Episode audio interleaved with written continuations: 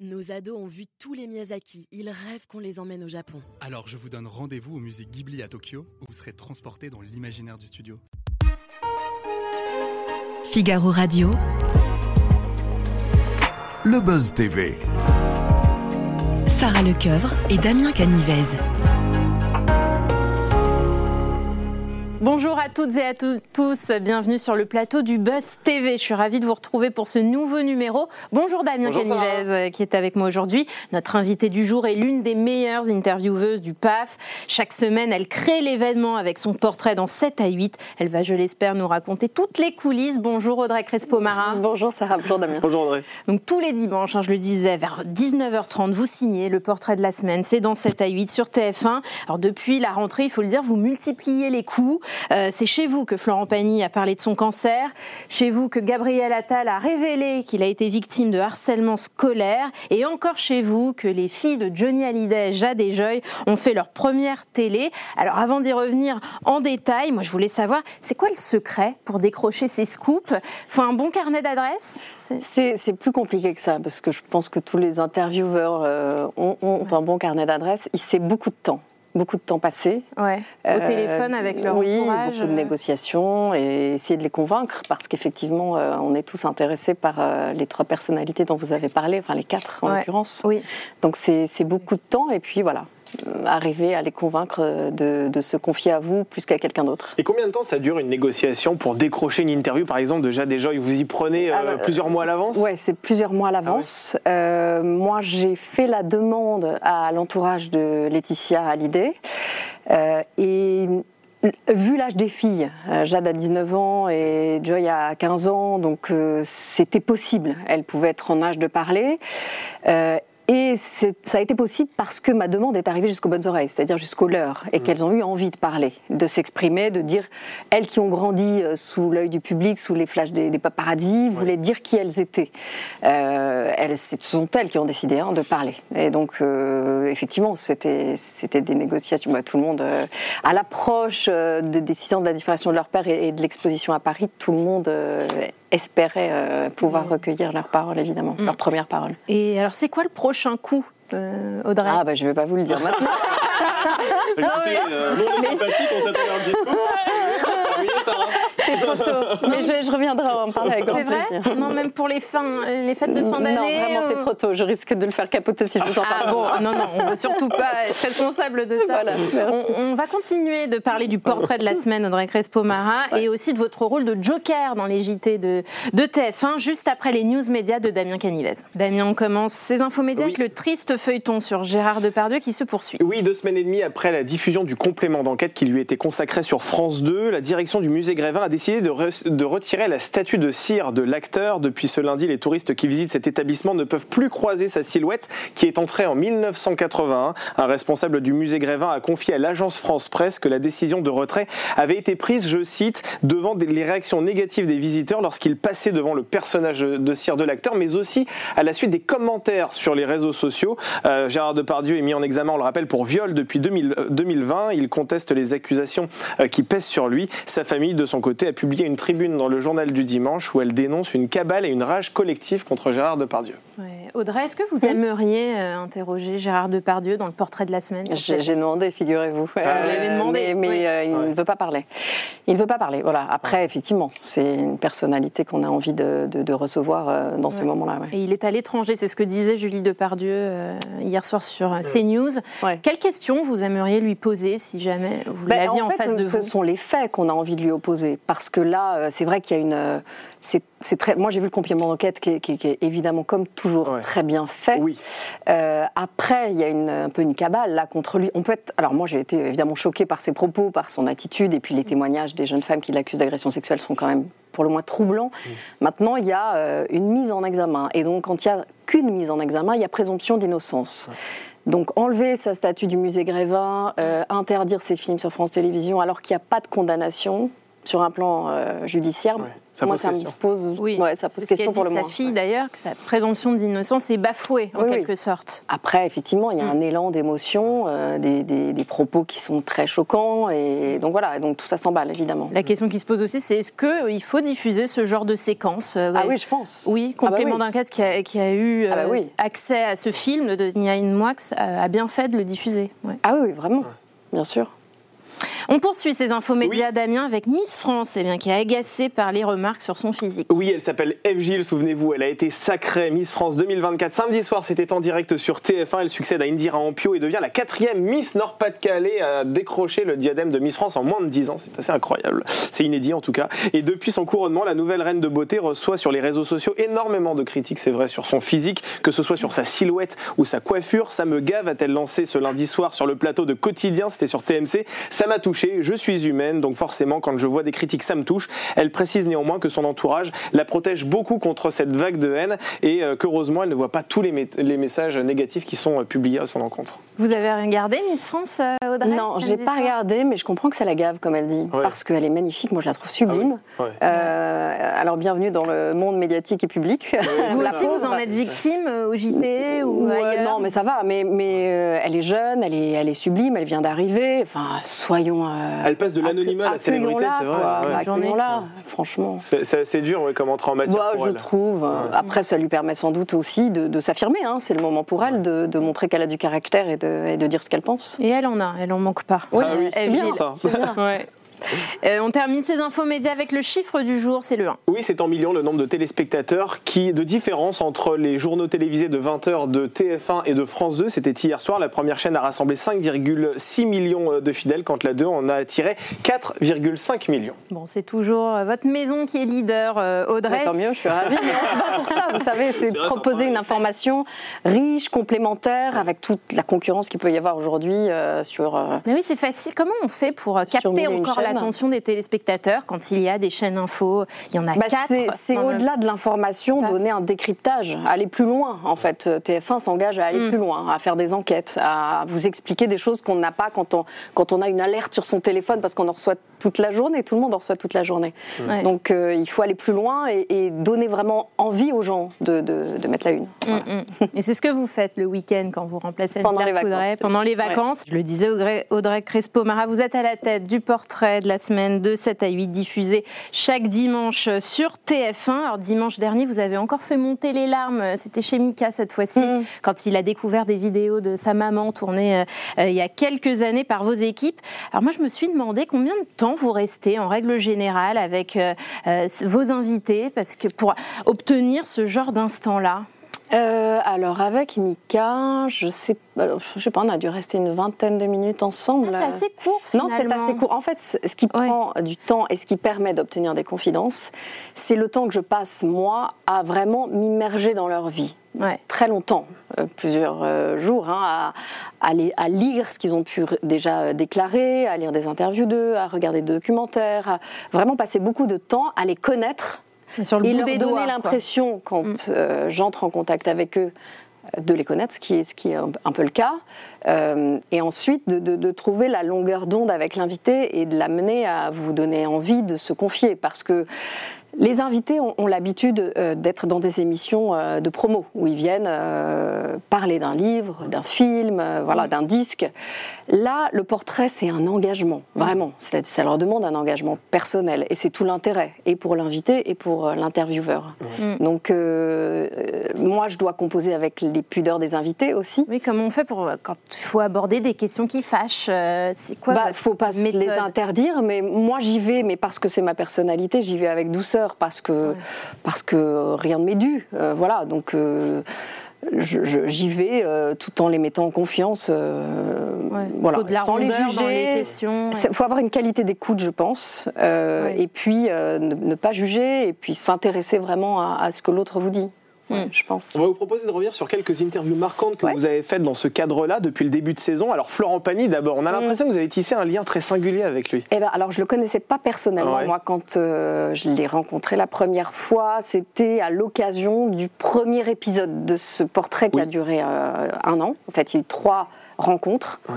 Euh, donc, on, on- on se reniflait à l'époque, Ouais. on s'apprivoisait, voilà. Euh, Et donc, forcément, quand vous regardez le, le dernier épisode euh, un an après, euh, où on s'est appelé entre-temps. Moi, je suivais euh, l'évolution de, de son combat, de sa maladie. Donc, forcément, la dernière fois, moi, j'apprends au moment où on tourne Ouais. y a une récidive, qu'il y a voilà, euh, une possible métastase. Mm. Euh, donc, je suis euh, bouleversée. euh, parce que pour le coup, il m'en a pas parlé. Ouais. Mais, mais oui, il y, a, y un li- il y a un lien forcément qui se tisse au fil des mois, bien sûr. Mm. Et c'est toujours le cas avec Florent Pagny euh, encore Oui, aujourd'hui oui, je suis en, Ouais. en contact. Oui, alors là, il, il- il part en Patagonie pour. euh, il dit euh, bye bye, moi je m'en vais pendant deux ans. Donc je lui ai dit, oh, moi je, je viendrai bien de temps en temps, éventuellement. Vous avez pour, négocié la euh, maison de vacances. non, non, pour, non, non, pour le suivre, ce serait Ah, bien. Ah, je pensais que c'était dans le cadre de l'été, moi, pardon. Non, non, non, non, je travaille. Et euh, je voulais qu'on revienne aussi sur l'interview de Gabriel Attal, notre Ouais. ministre de l'Éducation nationale. Je voulais savoir si c'est lui qui est venu vous, vous chercher Non. pour révéler ce harcèlement scolaire. Non, en fait, j'ai lu un article dans l'Obs euh, sur le harcèlement et j'ai lu une courte phrase qui me laissait penser qu'il avait été victime de harcèlement, mais très courte. Donc j'ai appelé son conseiller euh, en lui disant Je crois comprendre que. Il m'a dit Audrey, je vous rappelle. Il m'a rappelé Gabriel Attal veut vous voir. Euh, je suis allée au ministère. On est resté ensemble une bonne heure où il m'a là raconté tout ce qu'il avait vécu. Et, euh, euh, sa réflexion avait besoin de mûrir un peu. et puis, ils m'ont rappelé peut-être 15 jours après. et puis, on a fait cette interview. Ouais. Voilà. Et, Euh, il fait- il avait, en fait, il, il avait envie d'en parler Ouais. euh, parce qu'il voulait un peu s'en libérer et expliquer aussi son engagement et dire que euh, quand on est harcelé, on pense que la souffrance est sans fin, mais que non, qu'il y a une fin à cette souffrance, qu'on peut se relever et qu'on peut, et qu'on peut vivre heureux. Euh, donc je pense qu'il avait à cœur de raconter ça et en même temps il est ministre, donc c'était très compliqué et il voulait pas donner l'impression qu'il pleurait sur lui-même et qu'il voilà et qu'il était trop euh, autocentré. Donc euh, je pense que c'est ça qui a pris un peu de, de temps. Et d'ailleurs, il faisait référence dans cette interview à l'avocat Juan Branco, qui était à l'origine de son harcèlement scolaire, mais à aucun il moment. faisait pas référence. Enfin, il, Il le- faisait référence au harceleur sans jamais le nommer. Sans Voilà, jamais le sans nommer, jamais le absolument. nommer. Et c'était- c'est d'où ma question. Pour Mm. quelle raison a-t-il décidé de ne jamais le nommer? C'était en accord avec la chaîne pour des questions juridiques aussi, peut-être? C'était son choix de ne pas le nommer et c'était sans doute pas à moi de révéler Ouais. l'identité du harceleur. Ouais. On, on le reconnaît parce qu'il y a un livre qui est cité, donc euh, ça a été, il a été facilement reconnaissable, mais enfin, Sans donner le titre du livre. C'est vrai. sans donner le titre, effectivement.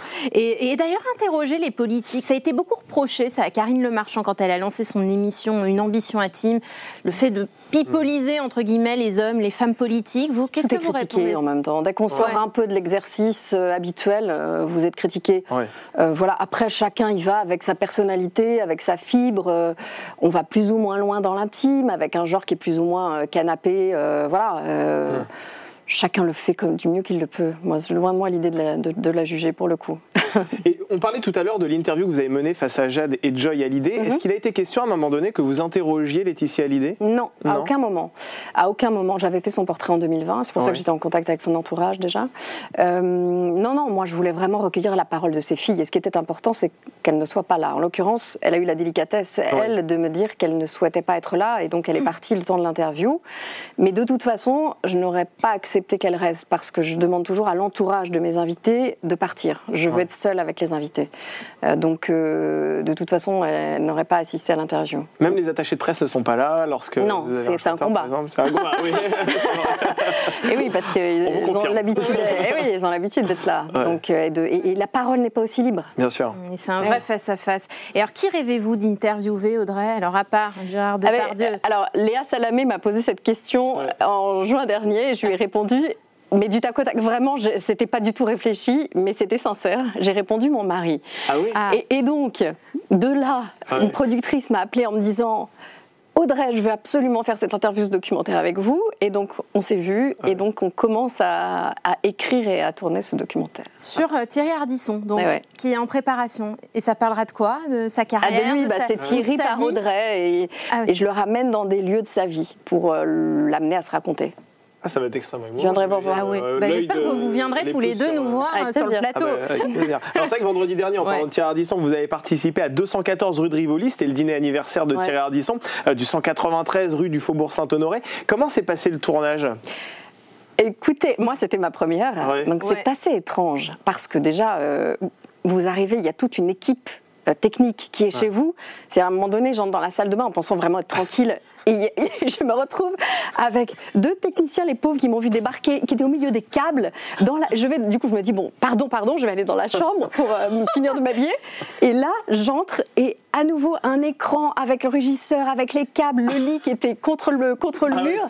Et donc, donc c'est très bizarre. Voilà. Ils ont pas emprunté votre brosse à dents quand même, non c'est bon je ne crois pas. non, après, ce qui est fabuleux, c'est que vous faites de la télé sans. Alors, au-delà de Ah cet ouais. aspect-là, que les gens ne voient pas, vous faites de la télé sans avoir l'impression de faire de la télé. C'est-à-dire, à partir du moment où vous mettez à table, où vous commencez à, boire un petit verre de rhum, parce que c'est le secret des, des Oui. dîners. Ah, vous en avez bu une, Ben, une vous n'avez pas le choix, on vous fait boire. on vous fait boire, vous faire parler. Et donc, euh, et donc oui, après, c'est- vraiment, vous êtes à table et, et donc vous discutez volontiers. Ouais. Ouais, ça, le- ouais, c'est- Et, et c'est dans cette émission, finalement, vous voit nou- dans un, sous un nouveau jour, Ouais, ouais. détendu, qui Ouais. vous déconnez. C'est c'est la vraie Audrey, ça? Oui, bah oui, c'est plus simple que de- Ouais. quand vous êtes face à un, à un prompteur et que vous donnez les informations euh, aux 20h, c'est Mais sûr. vous n'aimeriez pas montrer ce visage un peu plus souvent à la Ah, si, télévision si, bah, si, c'est ce qu'on m'a dit quand justement quand j'étais avec Thierry euh, à l'émission de Léa Salamé. Euh, si, si, avec grand plaisir. Moi, j'adore l'infotainment, donc j'adorerais euh, présenter une émission euh, de ce type-là. Oui, oui, bien évidemment. Mais bon, pour l'instant, euh, je suis très bien là où je suis. Alors, Laurent Delahousse, Pascal Delatour Dupin, Alessandra Sublet. Récemment, votre mari n'a pas été tendre hein, à l'égard de nombreuses personnalités du petit écran.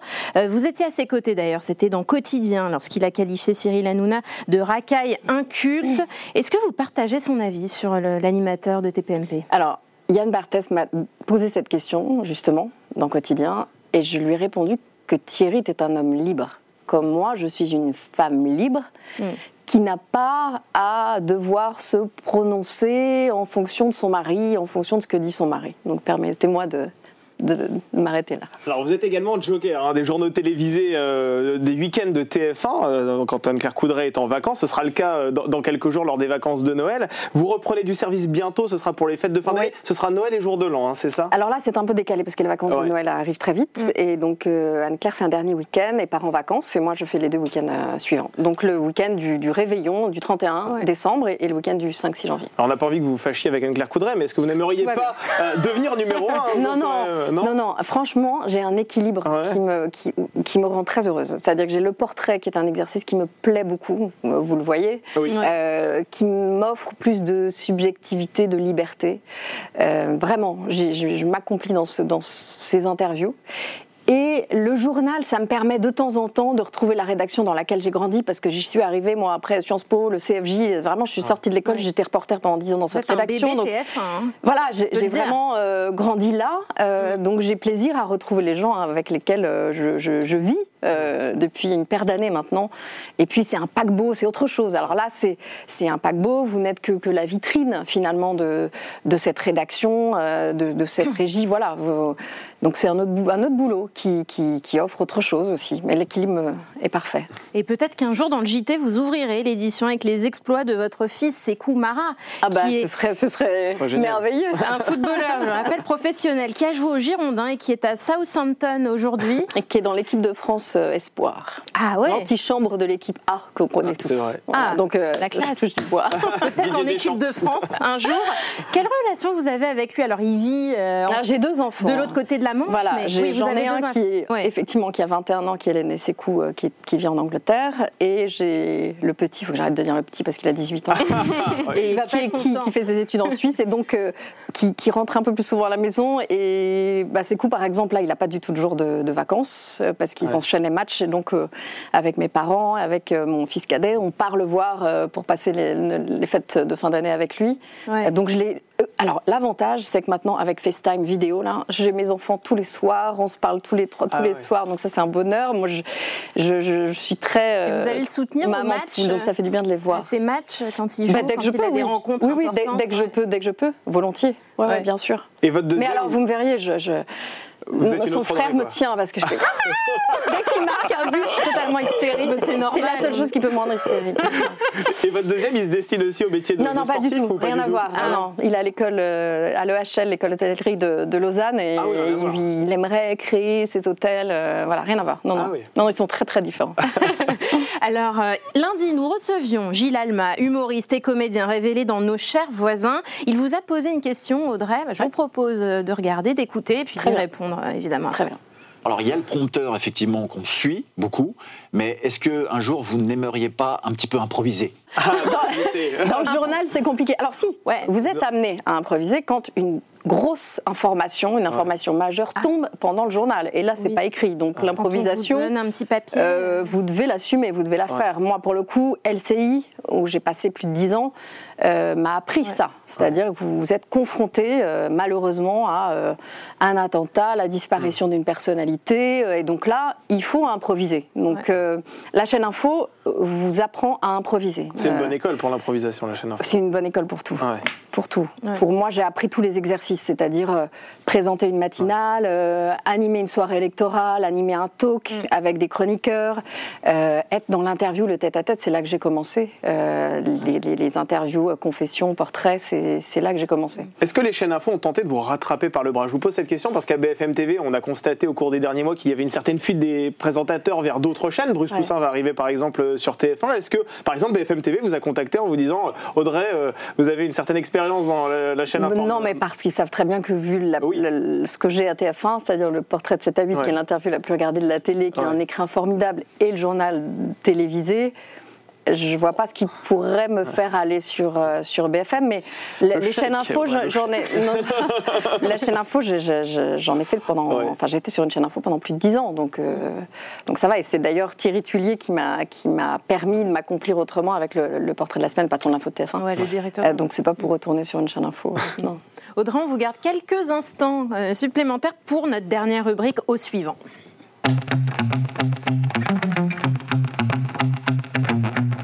Nous recevons Clément Lanoux à la tête de la matinale d'Europe 2, qui était plus connu sous le nom de Clément Lincruste, avec euh, Camille Combal notamment. Alors avant de lui poser une question, moi j'aimerais savoir si vous aimeriez porter une tranche euh, matinale à la radio, à la télé. Je l'ai fait pendant, pendant 4 ans et mes enfants étaient en bas âge et je me levais à 1h30, 2h moins le quart. Vous voyez euh, Donc, Ah là, ça dérègle du matin. donc, euh, Ouais. c'était, c'était intense, on va dire. Et, euh, mais c'était un grand plaisir. Moi, j'ai appris l'antenne justement en co-présentant cette matinale avec Jean-François Rabillou, Ouais. euh, qui était un formidable tuteur. Où voilà, été 4 années merveilleuses. Mais c'est un sacré rythme. Et il y a quelques années aussi, euh, vous avez mené l'interview politique, euh, c'était euh, dans la matinale d'Europe 1 et, de LCI. Ouais. Euh, ça vous manque ce rendez-vous d'interviewer, cette confrontation avec des politiques? L'interview politique, non, me manque pas du tout. Non. Les politiques ne vous manquent pas Non, euh, non, c'est un autre exercice. Ouais. C'est vraiment beaucoup plus euh, rentre dedans, des interviews très courtes, Oui. où vous n'obtenez rien parce qu'ils arrivent avec leurs éléments de langage. Vous avez 7-8 minutes.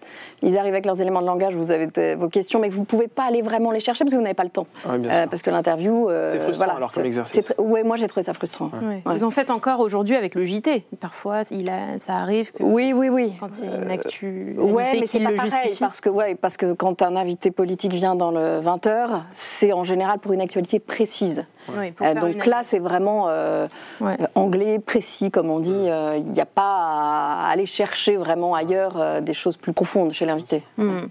À vous, euh, Audrey, de poser une question à Clément Lanoux, Clément Lacruste, hein, comme on veut. Peut-être une question cresporienne. Hein. Oh là là. on va- il y a un adjectif. Non, mais- Oui, je l'ai inventé. c'est- ça y est. non, je vous ai dit que je préparais longtemps mes interviews, donc elle ne va pas venir comme ça. Non. En revanche, moi- moi, j'ai. À quelle heure vous levez-vous déjà? Et est-ce que vous avez du mal à vous faire à ce rythme-là ou est-ce que vous êtes euh, en pleine forme? D'ailleurs, c'est quoi le secret? C'est la sieste ou c'est Ah ben, j'arrivais pas à faire de sieste. Ah bon? Donc, et en plus, j'avais une émission en journée euh, pendant la semaine. Donc, c'était impossible d'aller sur un rythme de matinale, parce que j'avais une émission d'interview dans l'après-midi. Enfin bon, bref.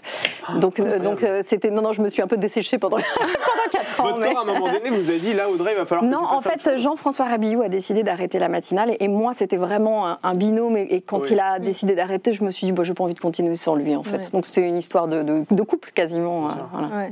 C'est vrai qu'il faut une hygiène de vie euh, irréprochable. Irréprochable, mais il faut pouvoir dormir et faire des siestes. Moi, je ne sais pas vous, mais moi, je. Merci Audrey Crespo-Marin d'être passée nous voir. Donc je rappelle votre actualité, hein, le portrait de la semaine dans 7 à 8, les JT du week-end de TF1 la semaine prochaine, donc dans une dizaine de jours à peu près, et puis le documentaire euh, sur Thierry Ardisson, euh, Thierry par Audrey. pas tout, pas pour tout de suite. hein. Voilà. Bon, Vous reviendrez nous voir avec, euh, Avec Thierry. Merci Audrey. Merci, merci, Merci à beaucoup, vous. Audrey. Et à demain. Nos ados ont vu tous les Miyazaki. Ils rêvent qu'on les emmène au Japon. Alors je vous donne rendez-vous au musée Ghibli à Tokyo, où vous serez transporté dans l'imaginaire du studio.